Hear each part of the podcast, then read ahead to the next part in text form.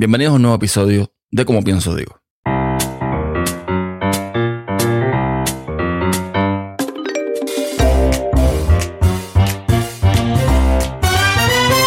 Yo no sé ustedes, pero por lo menos yo cuando veo una serie, una película, lo que sea, me gusta verlo en su idioma original. Yo entiendo que hay muy buenos mm, actores de doblaje, hay personas que lo hacen espectacular, pero por mucho que así sea, yo no podría ver, por ejemplo, The Big Bang Theory o, no sé, cualquier serie americana doblada al español, al español de España. Por otro lado, igual lo mismo, o sea, yo tampoco podría ver o lo que se avecina doblado al inglés. O sea, es que no tiene, para mí no tiene ningún sentido. Por muy bueno que sean los actores de doblaje, y sé que los hay muy buenos, yo creo que el doblar una obra pierde completamente la esencia del personaje, pierde eh, incluso hasta eh, el contexto, si es humor, pierde quizás hasta eso que le da el toque al momento de humor. Estaba viendo ahora mismo Mm, la serie está de Netflix de Fórmula 1, Drive to Survive, me lo, pasaron, o sea, piratilla, y está doblada al español. Eran 10 episodios y el 2 no pasé. No pasé, porque es que, además, en esta serie es como si todo el mundo tuviese la misma voz.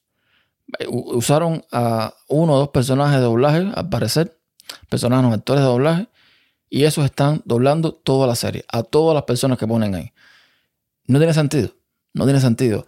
La, la, eh, forma en, eh, en, que hablan los, los, los, protagonistas no, no, no va a la par de la voz que le están poniendo.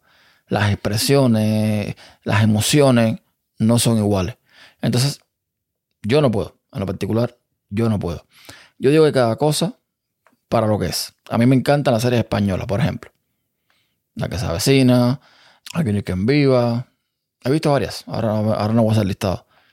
Y me encanta el acento de los españoles en el contexto de, la escena, en el contexto de todo. Porque es que, a ver, no sería lo mismo, por ejemplo, de, en una escena X, escuchar a un español decir, eh, joder, macho, de puta madre, qué sé yo, a, a escuchar eso en inglés. Fuck, man. Eh, it's amazing o cosas así. O sea, no tiene sentido, no, no, no es igual. Se pierde todo por el camino. Todo se pierde por el camino. Y yo sé que mucha gente dice, no, es que yo veo la serie o las películas hablar español, porque eso lee subtítulos, eh, como que no, no, no me concentro, no leo, eh, o sea, o leo o veo, o algo así, ¿no?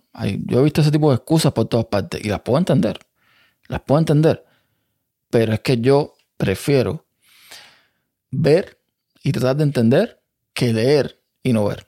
Sobre todo las series o, las películas son en inglés. Trato de verla en inglés, en el idioma original. Incluso en mi camino de aprendizaje del idioma, trato de ver incluso los subtítulos en inglés. Para ver lo que dice y cómo lo escriben. Y, ir captando. Pero si me lo ponen en español, lo leo en español. Y por lo menos no tengo el problema ese de, de perder la concentración o de perderme la escena. No, yo perfectamente puedo ver y leer sin ningún problema. Entonces, mm, no sé ustedes, yo eso es mi, o sea, esa es una cosa muy personal mía, pero de eso va este podcast, ¿no? De contarle mis, mis mierdas y, y a lo mejor ustedes se identifican o no.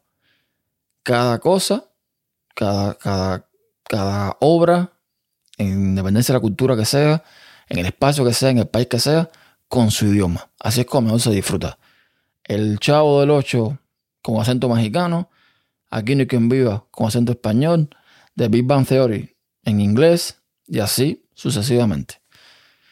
Así que, nada, esa es mi opinión. Así me gusta a mí. Si ustedes, y sobre todo si son españoles, que son los que más me escuchan en este podcast, prefieren todo hablado al español, pues vaya. Pues, bien, felicidades.